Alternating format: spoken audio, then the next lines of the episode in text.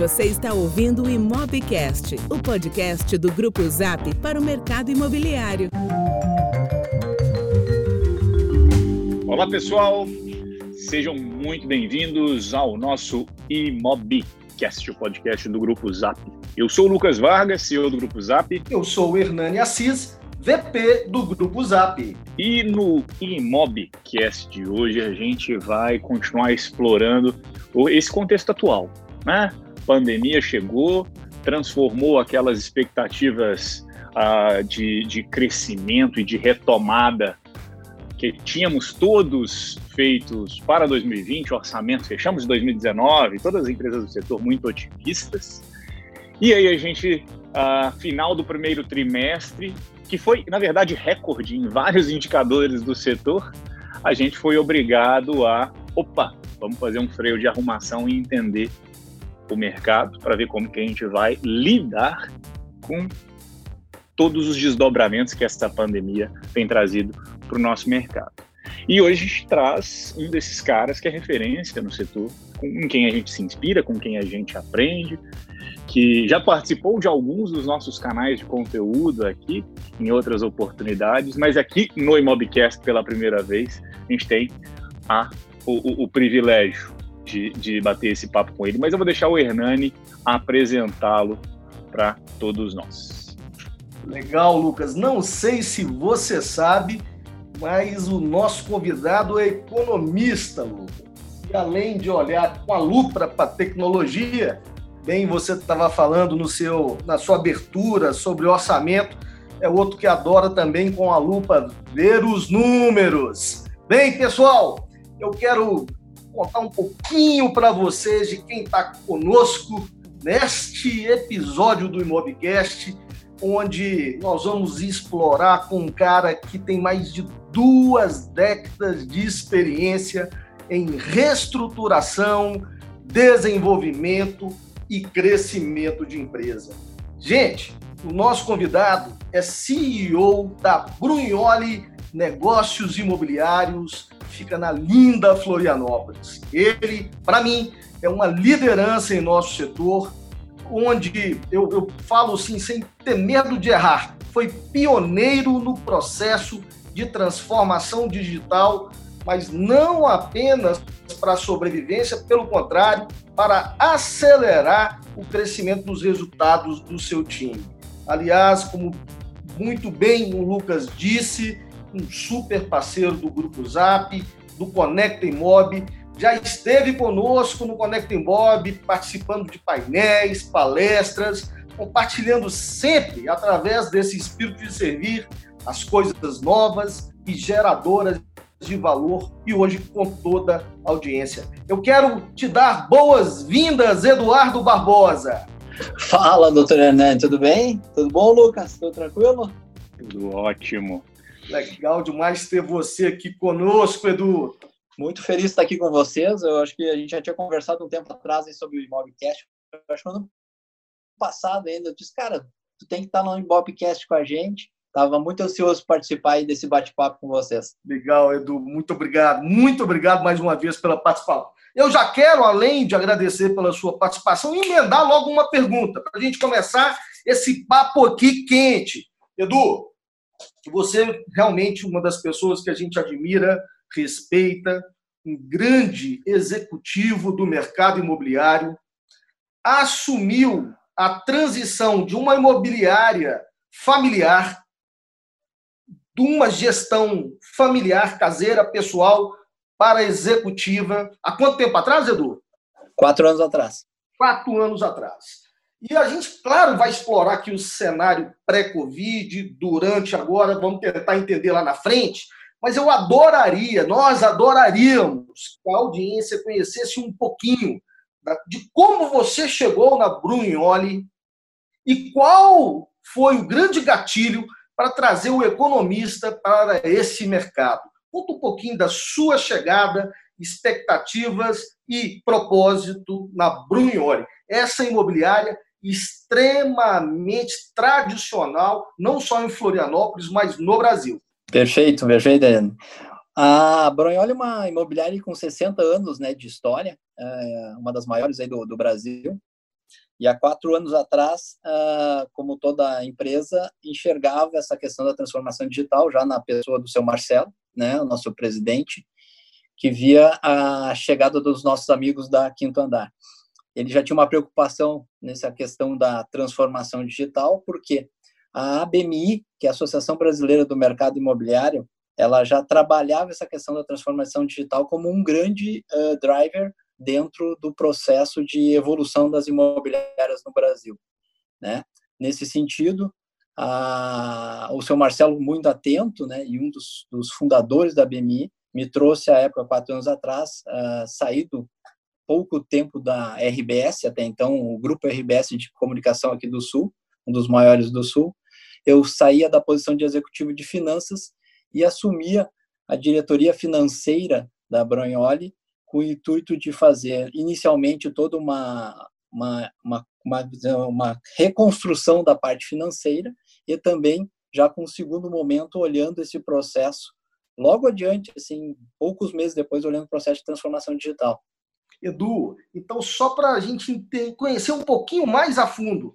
Então você não veio do mercado imobiliário, você veio do mercado de TV, é isso? Comunicação. Vim do mercado de comunicação uh, com toda a carreira construída em cima de finanças. Que legal. Bem, primeiro fez lá um, um ajuste e depois preparou a companhia para voar, ou seja, crescer e acelerar. Os gatilhos, o gatilho número um foi a transformação digital implementada. Conta um pouquinho dessa história da nova transição de gestão com o Edu a bordo. Então, o ponto inicial desse processo de transformação, Hernani Lucas, foi, a, foi o entendimento de como é que a gente poderia efetivamente continuar o crescimento né, e a evolução, a sustentabilidade, principalmente da empresa, uh, olhando o ponto de vista de redução de despesas, que é o tema de casa de qualquer empresa, né, uh, e fazendo isso com uma cidade que nos estar preparados para uma possível chegada da Quinto Andar em Florianópolis, né, efetivamente. Que esse era o, acho que era o grande tema de toda a imobiliária e ainda é um tema de, da, da, maioria das imobiliárias. Nesse sentido, a gente viu que o, a tecnologia até então uh, discutida e simplesmente discutida, né, porque no mundo das ideias se discutia bastante essa questão da tecnologia, entre outras coisas, não era, uh, a gente não, não tinha feito nenhum movimento de aplicabilidade ainda dessa questão tecnológica. Então, o primeiro movimento que a gente fez foi buscar junto aos grandes hubs de inovação uh, do Brasil, eu estou falando aqui de Nova Bra, eu estou falando do Cubo, eu estou falando da CAT, visitar esses hubs para entender o que, que a tecnologia, mas mais que a tecnologia, as startups e mais que as startups, as pessoas que compõem as startups poderiam ajudar a Bronholi a transitar nessa construção porque o grande ponto era esse: como é que a gente angariava talentos e tecnologia numa velocidade tal que a gente pudesse estar preparado uh, em dois a três anos para a transformação como um todo. Me tira uma dúvida: você trouxe o ponto de talento e de tecnologia. Uh, o, que, que era dentro da, do time da Bronholi? O que, que era o time de tecnologia quando você chegou e, e como que foi essa sua interpretação do que precisa ser feito para garantir que este DNA seja instituído dentro da organização? O que, foi feito ao redor de tecnologia? Então, quando eu cheguei na, na, na, na quatro anos atrás, Lucas, como toda empresa, uh, e muitas hoje ainda, né, a área de TI era uma área de infra, efetivamente, né, cuidava da, da parte de servidores, do sistema básico, e não mais que isso, né. E a gente via que o desafio tecnológico que a empresa precisava enfrentar uh, era, maior, era, mais, era mais amplo do que a própria tecnologia, porque passava exatamente por encontrar as pessoas capazes de nos conduzir nessa transformação. E daí, quando eu olho uma empresa com 60 anos, uh, efetivamente, tu tem uma cultura arraigada burocrática. Ela, tá, ela foi construída para defender os seus interesses efetivamente, não do cliente. Então, essa transformação não teria como fazer se a gente não conseguisse trazer mentalidades novas para dentro da empresa e foi foi através dessa aproximação com os hubs de inovação que a gente tentou fazer essa transição buscando levando os gestores as equipes para dentro dos hubs de inovação e trazendo essas startups para dentro da Bronholi para operar. Só para tu ter uma ideia, a gente saiu de uma área de TI que hoje a gente não tenha terceirizado, efetivamente cuida da infra, para uma área de para um núcleo de inteligência artificial, que hoje é o principal ponto de alicerce de todo o processo que a gente está fazendo na, na. O Edu, me deu vontade de perguntar agora uma questão até dessa, dessa transição, sabe, da, da gestão familiar para a gestão profissional. É, além dos números de TI, quais eram os números da época da imobiliária em termos de transações ano e time de corretores? E segundo, ah, se nessa mudança ah, da sua gestão provocou uma ruptura da cultura anterior e como foi esse engajamento do novo, né? De olhar para o cliente, de olhar para o time. Então, Dani, uh, do ponto de vista de estrutura de pessoas, uh, a gente fez uma, uma grande virada ao longo desses últimos anos, né? Eu te digo que a gente deve ter assim, trocado efetivamente em torno de 90% de toda nossa base de, de pessoas, efetivamente, tá? Uh, a empresa, quando eu cheguei lá, ano, quatro anos atrás, tinha 230, 240 pessoas ao total. Hoje a gente está com 180, né? Uh, sem contar as startups que estão conectadas conosco efetivamente, que daí, uh, na, na linha do, do ExoCanvas, né?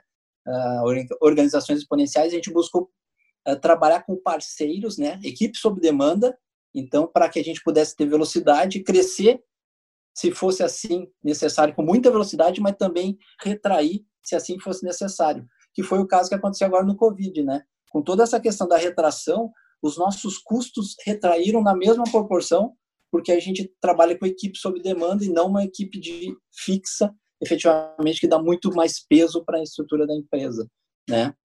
A outra pergunta que tu tinha feito era, vamos ver se tu lembra, porque eu em relação à cultura em relação de uma cultura que olhava para dentro e tornou-se uma cultura que olha para fora. Então, essa foi a parte, eu acho que vai ser, sempre será a parte mais difícil de toda a transformação, né? Que são as pessoas. Até então, a cultura é extremamente burocrática, como eu falei para vocês, e a gente tinha, já assim, como toda empresa, já tinha rodado o banco de ideias, um milhão de coisas, e a coisa morria Uh, o primeiro ano que eu cheguei na Bronholi, contando as dores, efetivamente, eu peguei todas as ações necessárias para a transformação digital, coloquei isso em planos de ação e tentei rodar. Ao final do ano, eu tinha rodado de 50, tinha rodado 3. Cara, eu disse aqui não vai rodar desse jeito. A cultura não permite, as pessoas não estão prontas, como é que a gente consegue fazer essa transformação digital? Foi quando a gente começou a buscar os hubs de inovação entender essas questões das startups e a gente começou a inovar na borda, que é como se chama a inovação, né? Como é que tu começa a inovar sem estar dentro da empresa, porque a cultura da empresa não permite. Tu começa a inovar na borda com vários projetos de inovação e vai trazendo gradativamente eles para modificar o processo ou a jornada dentro da empresa. E foi assim que a gente foi conduzindo, e ao longo desse período a gente foi vendo a transformação, que ainda tem uma caminhada, né? Uma transformação das nossas pessoas nesse sentido mais aberto à mudança, a mentalidade de, de lean, né, efetivamente, o estilo startup de ser, vamos dizer assim, e que tem nos ajudado a ter mais velocidade. Muito legal, Edu. Quando você traz esses conceitos todos, é, é, é, é, é um, é um assunto, é um conteúdo muito rico e que eu, que eu particularmente adoro. A gente, uh, aqui nessa no Grupo Zap, que é uma, uma organização resultante de uma fusão de outras duas empresas. É claro, a gente sempre trabalhou com tecnologia, então pode parecer que a gente já é uma empresa dinâmica, rápida e que é fácil estar à frente, mas na verdade, assim, a tecnologia em si, até mesmo dentro da teoria de organizações exponenciais que você está trazendo, ela é necessária, né? Ela sim necessária, ela é, um, ela é um ponto extremamente importante, mas longe de ser e usar a tecnologia a seu favor, mas longe de ser suficiente. Né? Então, o, você está trazendo aqui alguns dos conceitos eh, que, que, na prática são necessários e, e, e, que vocês conseguiram implementar. Eu acho sensacional você trazer com, com, com essa com a sensibilidade da implementação de fato, de começar pelas bordas, e dado que existe uma cultura interna que muitas vezes não permite você transformá-la, é, e eu queria entender um pouco mais disso. A gente sabe que tem sempre aquele dilema de organizações tradicionais e, exponenciais. Né? As tradicionais com uma organização um pouco mais hierárquica, as exponenciais, uma organização uh, onde existe mais autonomia. A gente tem nas organizações mais tradicionais esse pensamento muito sequencial, cartesiano, linear. Nas exponenciais, a gente tem todo esse ambiente de experimentação, de autonomia. Nas tradicionais, inovação de dentro. Nas exponenciais, a, né, essa inovação aberta e, e, e, e, por aí vai. Nas tradicionais, a gente tem aquela versão ao risco, nas exponenciais a gente tem experimentação e assim por diante. E esses exemplos todos que você trouxe, na prática, eles mostram o quanto era praticamente impossível conduzir uma transformação na empresa partindo de dentro. E aí você foi buscar de fora, pelas bordas. O quanto este movimento foi de alguma forma combatido, rejeitado. Ele veio de fora, foi por fora e um dos motivos pelo, pelos quais isso foi feito. E normalmente é feito assim, é justamente para evitar esse conflito interno com a estrutura, com a organização, com os processos internos. Mas como que foi a reação interna da organização como um todo para esses primeiros movimentos de associação com o pessoal de fora, transformar partes dos processos? Então, Lucas, o primeiro primeiro movimento como natural assim da empresa foi de, de não aceitabilidade. Então, essa empresa assim era uh, avessa ao que estava acontecendo nas bordas, efetivamente, né? Então, eles não entendiam. Você pode dar exemplos do que eram as coisas que estavam acontecendo na borda, independente, não, não das reações, daqui a pouco a gente fala das reações, mas os exemplos de algumas dessas pequenas mudanças que começaram nas bordas. Então, por exemplo, pegando o próprio laboratório de inovação que a gente, que a gente tinha, que a gente tem ainda no Link Lab, onde a gente pegava uma startup que fazia avaliação super, uns exemplos super simples, assim, avaliação de crédito.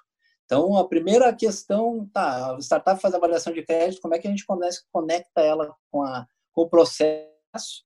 Porque, porque ela dá muito mais velocidade, ela tem muito mais escalabilidade, a gente consegue atender muito mais rápido o cliente nessa questão que até então levava 48 horas para se fazer uma avaliação de crédito, assim, quando eu cheguei. Então, era grave absurdo, né?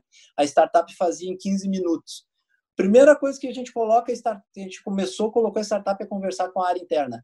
Passou uma, duas semanas e não acontecia nada. Por quê? Porque as pessoas internamente não aceitavam o que a startup trazia e achavam um milhão de argumentos para dizer que não, que não fazia sentido.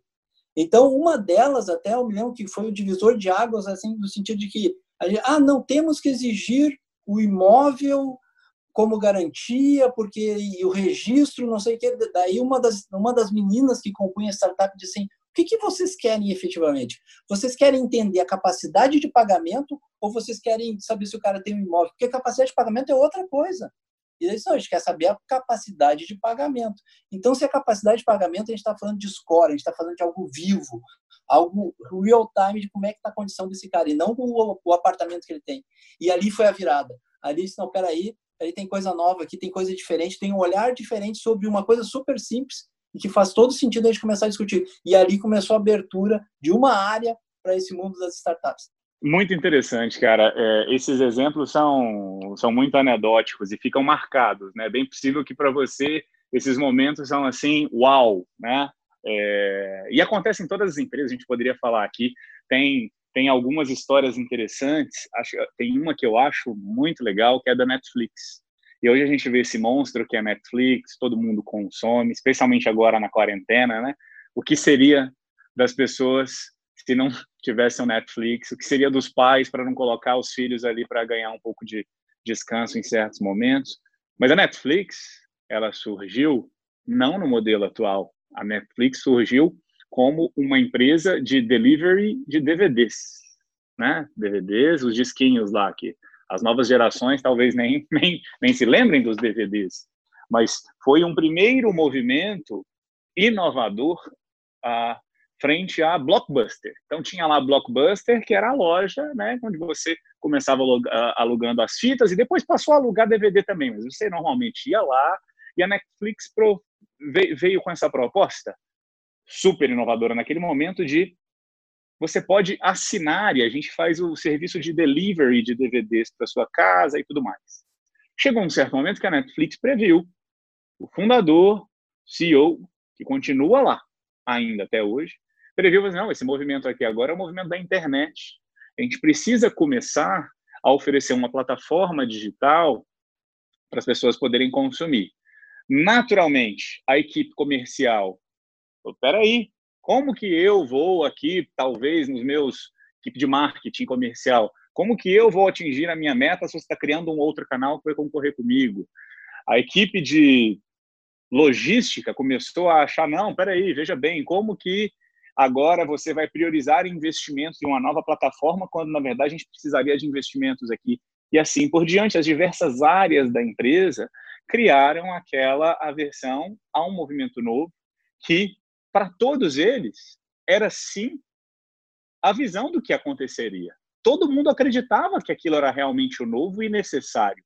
Mas existem conflitos internos ali das pessoas que estavam muito, de forma muito nobre e serena, protegendo a si mesmo, a si mesmo, as pessoas. E aí chegou um momento que o CEO da Netflix fez o seguinte: ele falou, pessoal, a partir de agora nas nossas reuniões de time executivo só vão participar os executivos que trabalham com o serviço digital que era novo, não tinha clientes, praticamente não tinha receita quando comparado ali a toda a estrutura que a Netflix já tinha até criado do negócio tradicional offline de entrega de DVDs. E aquilo foi uma migração clara. A partir de agora, nossa empresa está se preparando para essa prioridade. Esse é o rumo que a gente vai seguir. A partir de agora, isso daqui é a prioridade um. O outro ele é fundamental, ele gera, né, a gente precisa dele ainda, ele é parte da nossa de vários ativos importantes que a gente tem, da nossa negociação com fornecedores, da nossa negociação com clientes, etc. Mas precisamos priorizar e foi um choque.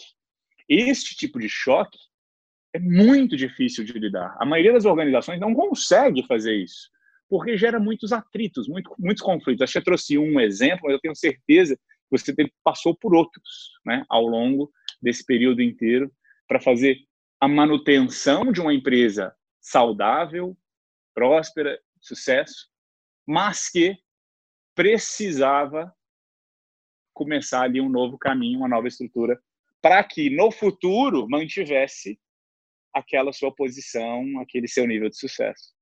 Exatamente isso, exatamente isso. E eu acho, Lucas, até complementando essa boa avaliação, excelente avaliação da, da Netflix, tem algumas questões que envolvem mais que a tecnologia que eu queria trazer para complementar essa tua avaliação, que é o seguinte: uh, eu sou estudioso da economia comportamental, né?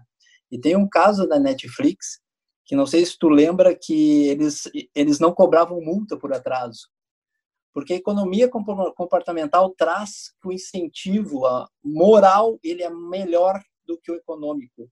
E tem vários estudos que comprovam que quando tu cobra multa, o cara se sente no prazo. Assim, cara, agora eu posso atrasar porque eu vou pagar a multa e vou embora se tu não cobra multa, tu, tu tem uma, uma questão moral muito mais forte e eles isso uh, alavancou um dos pilares deles que é a questão da experiência do cliente. Então isso se mostrou mais um ponto, né, no sentido de construção do que é o Netflix hoje.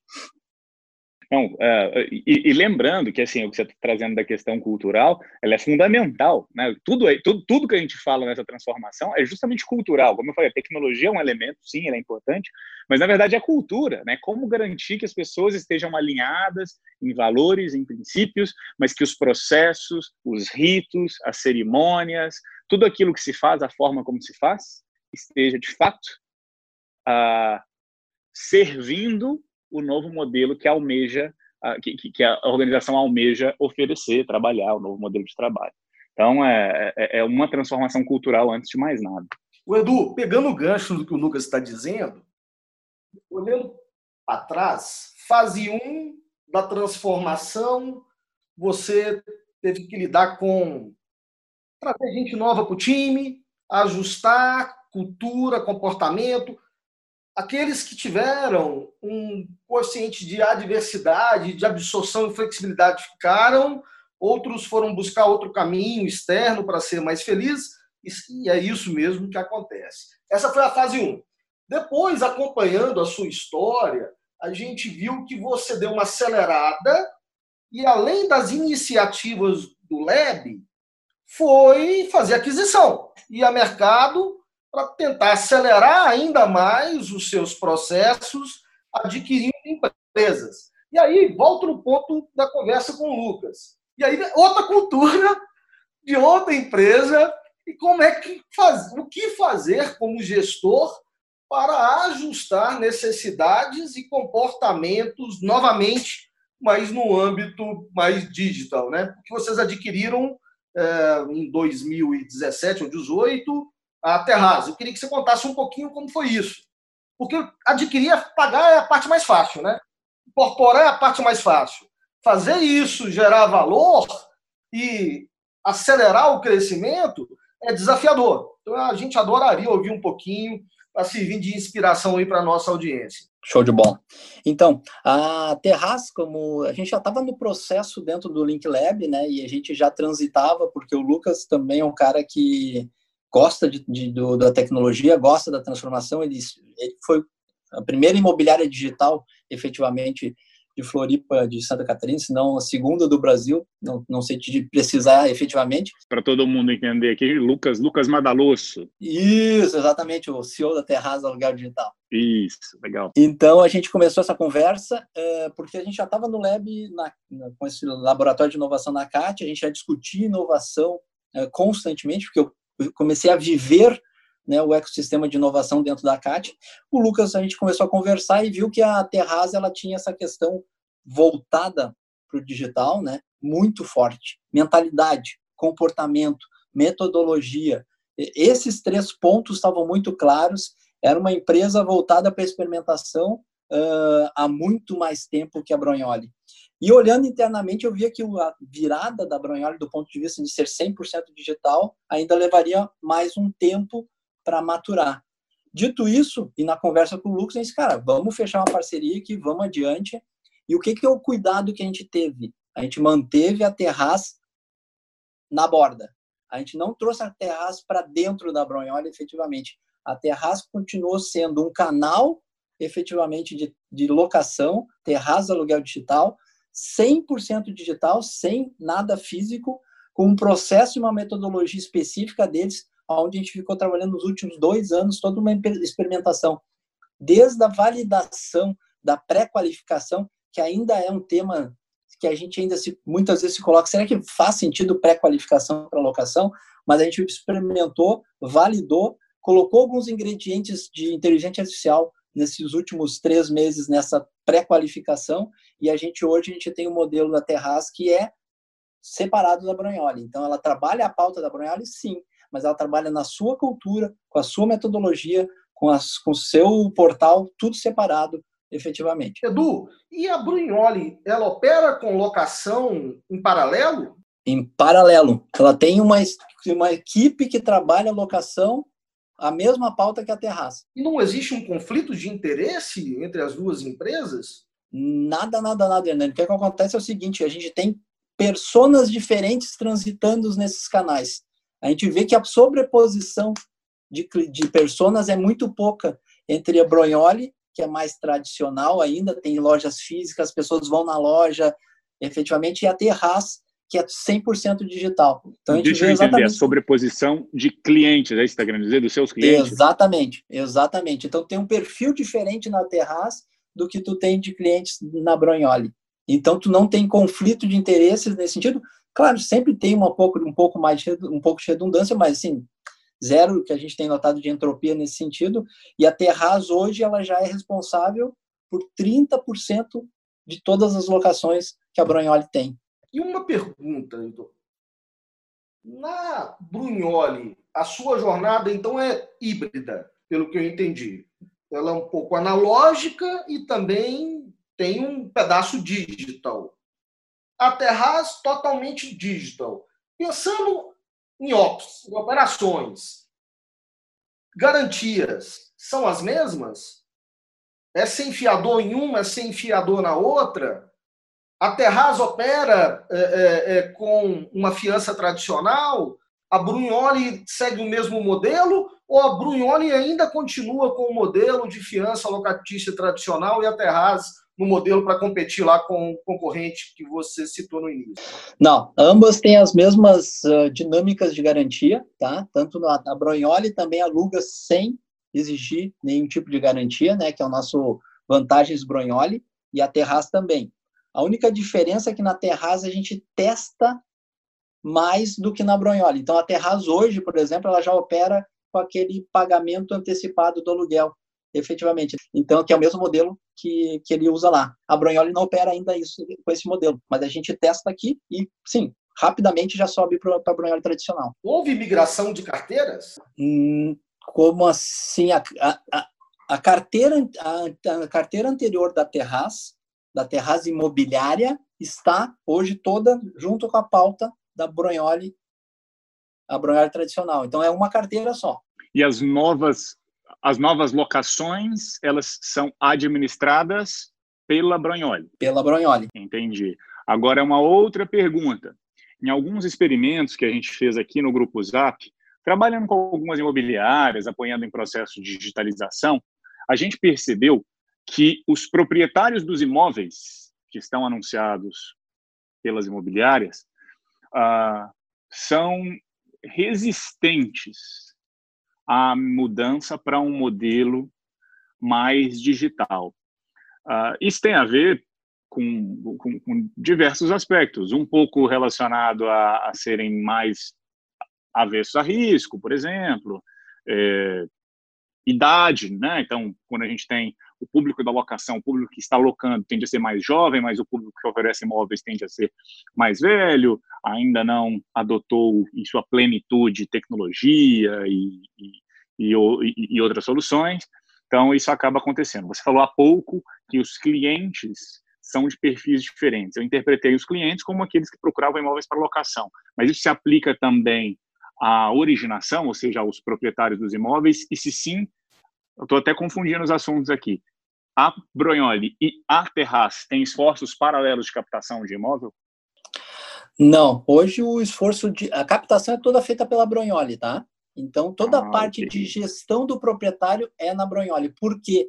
Exatamente porque o nosso perfil de proprietário é esse que tu está dizendo, é um pouco mais uh, vamos dizer assim, distante da tecnologia. Ele precisa. Ainda não adotou como vai adotar em breve. Exatamente. Então ele precisa ir na loja, ele volta e meia, ele dá uma passadinha na loja, não são todas, mas uma boa, uma boa parte. Então a gente tem que. A gente manteve essa estrutura física da Brunholi tradicional e a gente vê que isso tem muita aderência ao proprietário atual.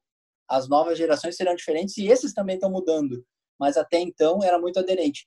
E o modelo da Terraz uh, 100% voltado para a locação, daí sem a comercialização, processo de locação para o locatário. Edu, houve uma confusão por parte do entendimento dos consumidores com essas duas marcas? Ou isso está default, é claro, e isso não causou nenhum problema em termos de abordagem, entendimento e fidelização dos próprios clientes? Uh, nenhuma, na, nem não chegou nada, a gente monitorou durante muito tempo, tá, até teve um benefício que é o seguinte, o cliente, pelos nossos estudos, ele fica alguns minutos pesquisando no site da imobiliária. Se naqueles poucos minutos ele não encontra o que ele quer, ele vai para outro site de imobiliária, efetivamente, depois de já ter ido no Zap, né? Só para a gente estar tá ligado aqui. Depois de já ter ido no Zap, ele, então ele vai para outro site de imobiliária e daí ele fica os mesmos minutos procurando ali. O que, que a gente notou? Que clientes que estavam muitas vezes no site da Brunholi que não encontravam imóvel, encontravam na terraça. Só que a pauta é a mesma.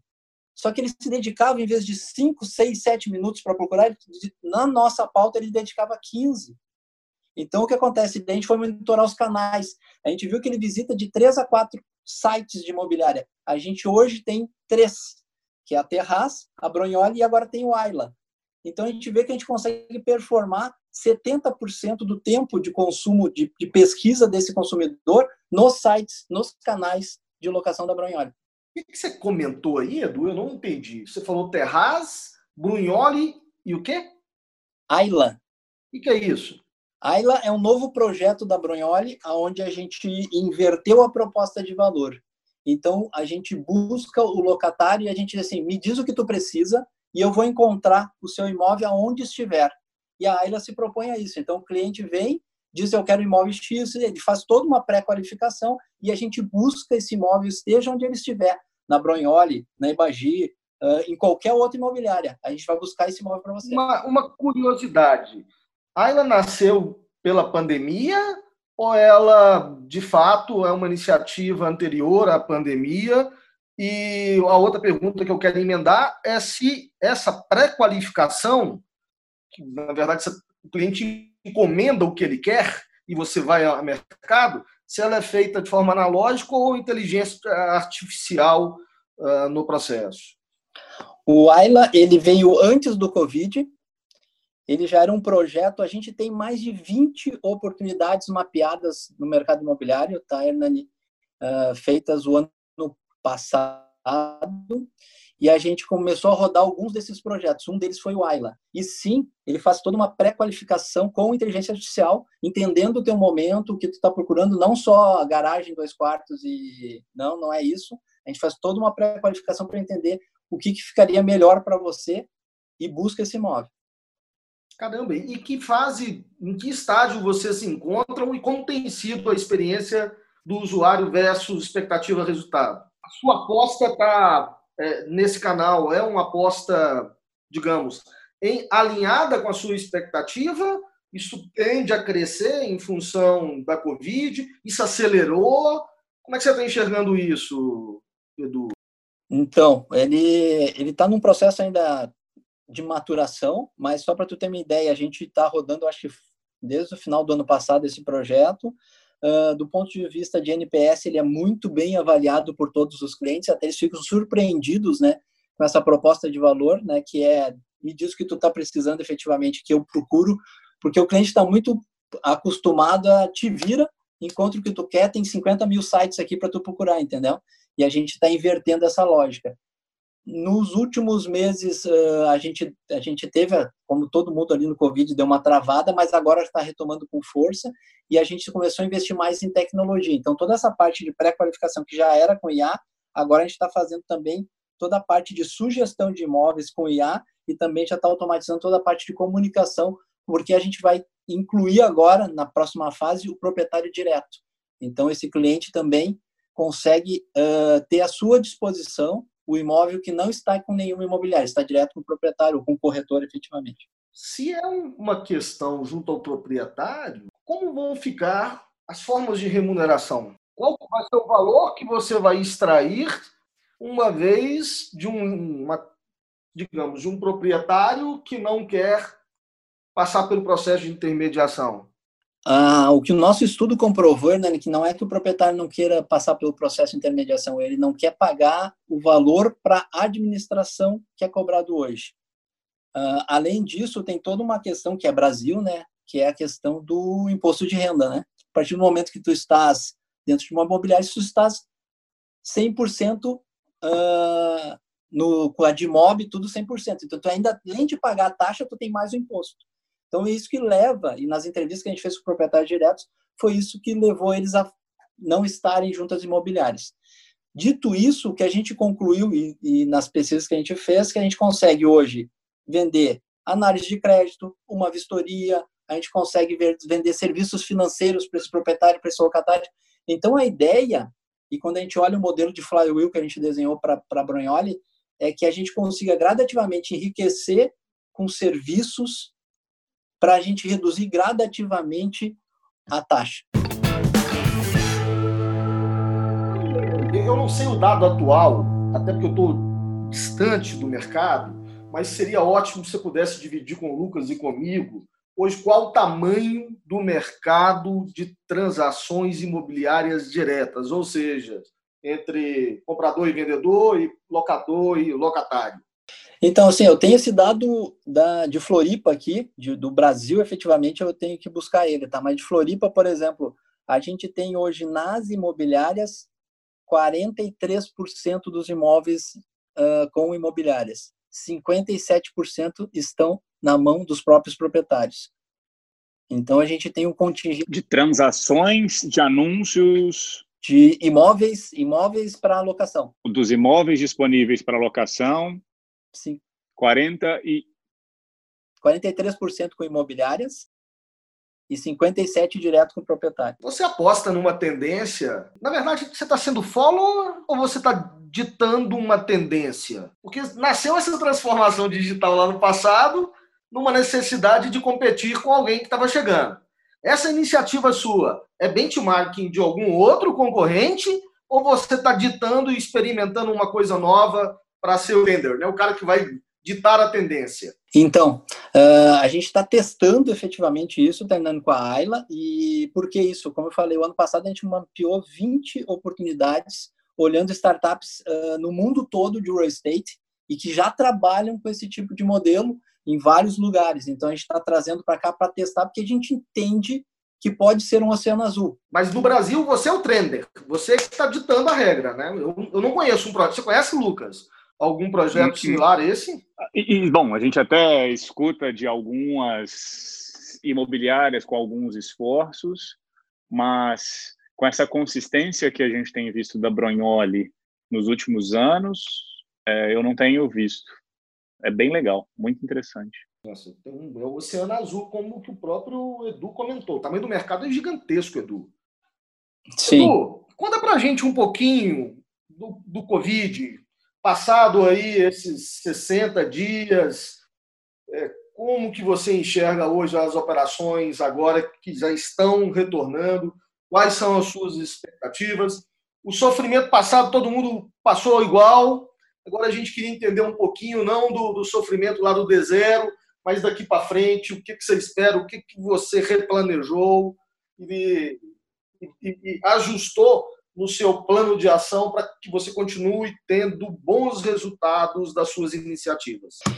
Então, Hernani, uh, não, vai, não vai ser novidade para ninguém, então, porque logo, logo a gente vai botar no ar, mas a gente não pretende mais voltar ao modelo anterior. A Brunholi, ela pretende, assim como a Terraz e os demais projetos, uh, continuarem trabalhando home, com alguns pontos de hub, uh, onde os nossos colaboradores vão se vão, vão ter um rodízio onde eles vão se encontrar uh, semanalmente, quinzenalmente. A gente está tá decupando tudo isso para entender dentro de uma dinâmica de, de, de, de, atuação, de operação, quais são os que eu preciso duas vezes por semana juntos, três vezes, aqueles que eu preciso uma vez no mês, e a gente está desdobrando tudo isso, porque a gente quer continuar neste mesmo modelo home office, independente do Covid ou não. E daí tu pode perguntar, mas por que isso? Cara, eu, eu conversei com o Alexandre, ele é, ele é professor de IA em Stanford, e ele me falou que lá eles estão preparados exatamente, se preparando exatamente para isso. Por quê? Porque ele diz que essa é a nova realidade. Não é só o Covid, vai vir outros. E se a gente contar que a gente passou por isso e voltar ao normal, ao antigo normal, a gente vai sofrer as mesmas dificuldades desse momento. Então a gente está se preparando para quê? Para que esse seja o novo normal e a gente esteja preparado para transitar. Então, a Brunholi passa a ser, sim, trabalhar home office com todos os seus colaboradores, com toda uma dinâmica de interação nos, naqueles, nas operações mais necessárias e acelerou, nesse período todo, a gente acelerou a, a parte de digitalização, né, a parte tecnológica, e agora a gente está com uma tese voltada para a consolidação efetivamente, como é que a gente acelera ainda mais esse processo de transformação e digitalização. Eu conheço algumas das suas agências e são agências imponentes, confortáveis, são modernas, mas são agências, digamos, de porte médio grande. Neste contexto que você acabou de dividir com o Lucas e comigo e com a nossa audiência, da empresa ela continuar numa operação home office, ah, você como um bom economista, e o cara dos números, você vai reduzir o tamanho das suas operações offline, ou seja, você vai trocar o ponto comercial, você vai para escritórios menores, para poder majorar a margem, reduzindo os seus custos operacionais não necessários nesse novo contexto? Ah, o desenho que a gente está finalizando agora, Nania, de ter três lojas uh, voltadas para a experiência efetivamente. Tipo aquela do centro, que tu já visitou lá, que é uma loja bonita, grande, robusta. Tem um café na frente, um cowork em cima, que gera toda uma, uma circulação de pessoas, de empreendedores, efetivamente. Então, a gente está voltando, a gente está trabalhando para continuar com as operações, não com toda essa capitalidade que a gente tem hoje, são sete, mas que a gente fique com, com três, mas lojas uh, de experiência bem trabalhadas, onde o cliente vai ter um atendimento que hoje a gente não consegue dar porque tem uma capitalidade muito grande. Edu, aí em Florianópolis, você percebeu que essa sua iniciativa e que particularmente aí não posso falar em nome do Lucas, muito menos do grupo Zap. Eu acho que o racional diz tudo. É, vejo que existe, na minha opinião, uma tendência forte das grandes imobiliárias tornarem hub e, de fato, diminuírem o número de unidades, de, de, de, de escritórios, de filiais, inclusive. Você vê isso como uma iniciativa pioneira no mercado de Florianópolis? Ou você já vê outros colegas de mercado com esse mesmo sentimento de fechar alguns pontos comerciais e oferecer experiência?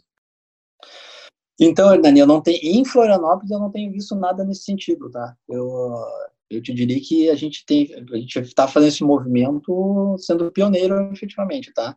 E até uma, uma provocação Uh, eu sempre brinco assim, uh, a gente tem vontade, eu tenho vontade de fazer algumas coisas do ponto de vista de inovação, de mudança, coisa assim. E o Lucas tem uma ansiedade extrema de fazer isso. Então, quando a gente conversa, sempre sai coisa muito boa, né? O Lucas Madaloso lá da Terraça. E nesse sentido, a provocação veio dele, veio da Nakita, que trabalha comigo também, diz assim, não vamos mais voltar para o modelo anterior, né? Não faz nenhum sentido. Olha só como as pessoas estão trabalhando bem, a empresa está funcionando bem e o mundo tende para outra coisa. Eu disse, não, eu tenho essa percepção também, e se vocês estão engajados, vocês entendem o mesmo, vamos botar para rodar. Vamos botar para rodar e vamos testar. É o melhor momento para a gente fazer isso.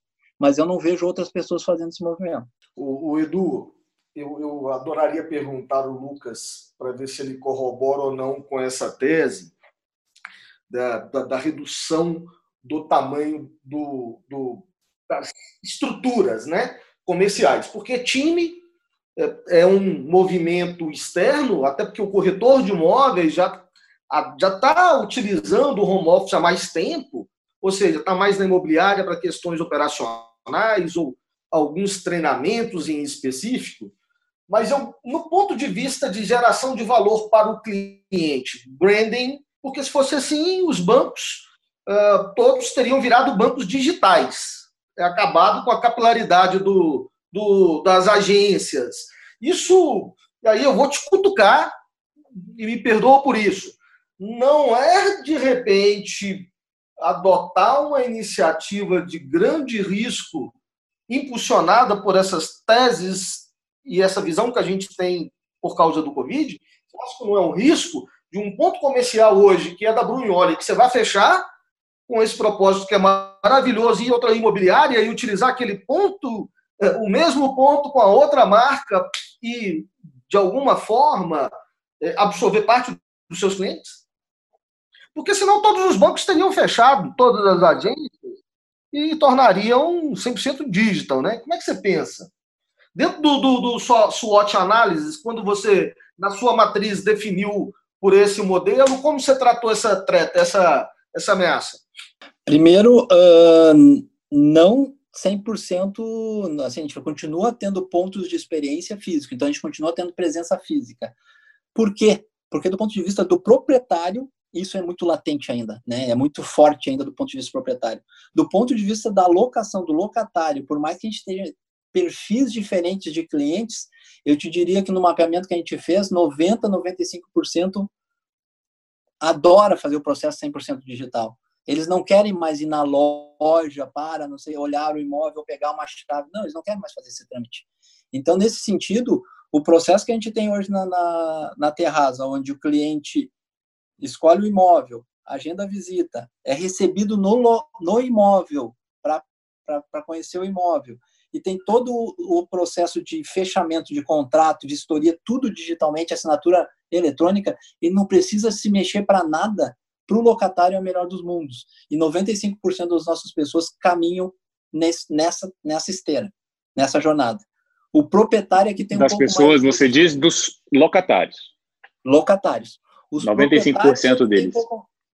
É, os proprietários que têm um pouco mais de restrição nesse sentido, e daí o que a gente fez? A gente tem os, os pontos mais latentes para manter essas lojas abertas. Essas vão virar lojas de experiência nos pontos mais latentes, onde a gente centraliza a, o atendimento ao proprietário. Uma dúvida, você comentou aí, há quatro anos, o movimento de quinto andar, que começou a ficar mais uh, explícito, que era um movimento que vinha para ficar, que vinha para transformar. É, e, e, e, por um lado, crises aceleram a adoção à mudança. Então, a gente tem visto, sim, cada vez mais as imobiliárias. O caso da Bronholi, você está trazendo aqui algumas evoluções de um modelo, mas que já estava mudando, já estava, né, já estava à frente da indústria, liderando a, a transformação é, dos seus pares ali, eu diria. Mas aí a gente vê que crise normalmente ela acelera. Então, sim, ela força todo mundo a lidar com que a gente está chamando aqui de novo normal, etc. Mas uma dúvida: é, grande parte do, do sucesso, e você pode criticar essa, essa minha hipótese aqui, mas grande parte do sucesso do quinto andar está ao redor do seguro. Certo? Dessa questão do seguro fiança e o quinto andar ser responsável por esta parte, é, dessa questão financeira, da inteligência por trás dos modelos de score, etc uma crise desta profundidade não coloca este diferencial em risco à prova, ou os benefícios de um modelo que tem o cliente no centro, a experiência, a, o relacionamento, etc., vão ser ainda superiores a qualquer ameaça, fraqueza que fique mais exposta em um momento que a crise ah, tão forte quanto essa chega e ameaça as estruturas, seja dos modelos tradicionais ou mesmo dos novos. Então, Lucas, eu acho que essa questão da, da experiência em si, uh, se estar centrado no cliente, traz alguns, algumas reflexões uh, que o modelo da Quinta Andar reflete, que um deles é não exigir a garantia, né? mas por que uh, que reflete essa centralização, esse olhar centralizado sobre o cliente? Porque se tu for pegar as avaliações, as análises que a gente faz de crédito uh, na imobiliária, a gente deve estar tá transitando, pegando números da Bronholi hoje, com 50%, 55% dos clientes uh, que a gente acaba não exigindo nenhuma garantia. Daí tu disse, tá, mas então antes o que, que acontecia antes? Antes eu forçava esse cara, que era um cara com capacidade de pagamento, com capacidade de pagamento, esse cara que não tinha nenhum problema no mercado, eu forçava ele a fazer um seguro fiança. Então eu gerava uma fricção enorme com esse cara, um custo enorme para esse, esse cliente. Uh, ah, e, mas esse modelo em si, sem garantia, ele traz um risco maior para a imobiliária? Traz, traz um risco maior, porque a gente acaba não tendo uma garantia efetivamente. Mas se for olhar para as garantias em si, uh, que eram exigidas antes, um terreno, uma casa, um imóvel, que tipo de garantia isso trazia? Neste momento, tu consegue acionar esse tipo de garantia? Não consegue acionar. Então, assim, ah, o seguro fiança, crédito pago, esses são outros modelos que trazem um pouquinho mais de, de tranquilidade. Mas olhando este momento, que para mim foi mais crítico de todos, uh, até então, né, visto, a gente teve, a gente saiu de 4, de 4 3,8% de, de um atraso, que é o atraso normal, e que ao fim do mês acaba em 1,2, 1,3 de inadimplência, a gente saiu para 9,5 e acabou o mês com 4 ponto alguma coisa. E se tu for olhar o perfil, os que alugaram sem garantia foram os que pagaram em dia. Os que tinham seguro, fiança e crédito pago foram os que efetivamente acabar atrasando. Então, assim, ah, é mágica? Não, é score, é análise, é dado. Então, esse cara ele tem mais capacidade e a gente analisa bem e a gente sabe que ele fica mais ah, exposto nesse momento, mas ele fica menos exposto que os demais. Interessante. Voltando à sua brilhante colocação da economia comportamental, imagina a fricção que você causa num cliente como esse desnecessariamente, sabendo que ele vai pagar, e o nível de uh, satisfação barra aumento do engajamento que você tem com esse cliente, que lembrando, é um cliente de recorrência com o qual você quer justamente manter o relacionamento com ele de longo prazo, com o simples fato de evitar uma etapa burocrática, chata, onerosa e que não geraria valor para nenhuma das partes envolvidas. Deixa eu fazer um asterisco aqui, gera um certo valor para o proprietário em termos de segurança, etc. Mas um processo educacional contínuo, que sim, temos todos um papel importante nesse momento, pode atuar ali ao mesmo tempo que você gera esse valor para não destrói o valor para esse proprietário, dado que não vai ter risco nenhum ali para ele. Por outro lado, aumenta o valor para o locatário e aí o ecossistema inteiro fica muito mais feliz. Pessoas felizes produzem mais, geram mais valor, mais riqueza e a roda gira. Exatamente. O Edu, gente, eu adoro escutar vocês dois.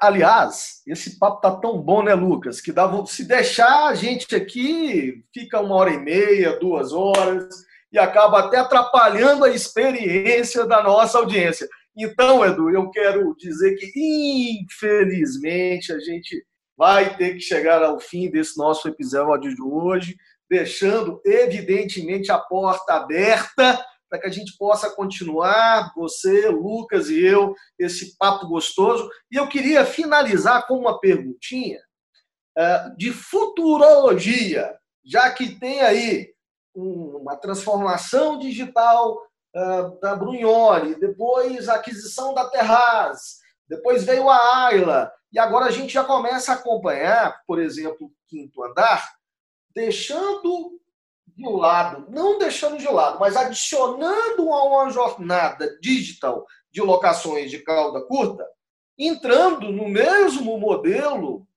de uma cauda mais longa, que é a comercialização de imóveis através do mundo digital.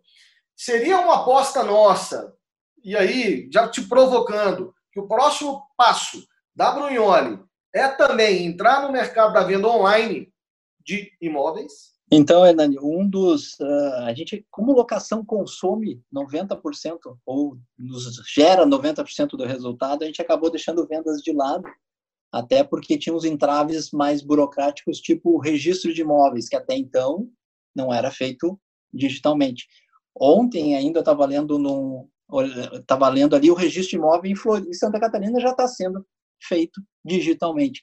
Então, sim, a gente já está com dois projetos, um com a Bus e outro com a Bronholi Vendas, mapeando toda a jornada do cliente para entender como é que a gente faz a transformação e a digitalização dessa jornada para que a gente possa, sim, acelerar esse processo em vendas, porque se a gente tiver a mesma repercussão que a gente teve em locação, só para vocês saberem, em locação a gente conseguiu, dentro de um mês, um ano de 12 meses, a gente fez 14, se a gente for fazer comparativamente ao número de locações. A gente esticou o nosso ano quando a gente se transformou digitalmente, a gente quer fazer a mesma coisa em vendas e conseguir, vamos dizer assim, colher esses resultados que a gente teve em locação e vendas também.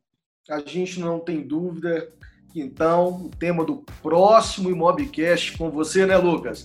Vai ser para falar um pouquinho dos resultados dessa iniciativa que a gente aposta que vai dar certo, assim como tudo que você tem criado e escalado. Porque não basta apenas criar, desenvolver, há necessidade de escalar. Porque é assim que você consegue não só permear o futuro da sua empresa dentro de níveis de expectativas do ecossistema como um todo, mas gerar valor para a indústria e fazer com que as pessoas elas escolham vocês pela experiência. Quero parabenizar mais uma vez o seu trabalho em nome do Lucas, do Grupo Zap, do Connect Mob e do Imobcast. Agradecer a sua participação. Bons ventos para você, Edu. Obrigado, Hernani. Eu que agradeço aí o convite de vocês aí, a ti, Lucas, ao Hernani, por essa oportunidade de poder trocar essa ideia, falar sobre o mercado. É sempre muito bom e importante a gente discutir o mercado e ainda mais com pessoas que fazem o mercado acontecer, como é o caso do Grupo Zap, você, Lucas, e o Hernani aí, ícones do mercado. Imagina, eu que agradeço, Edu. Obrigado, pessoal. Tchau, tchau.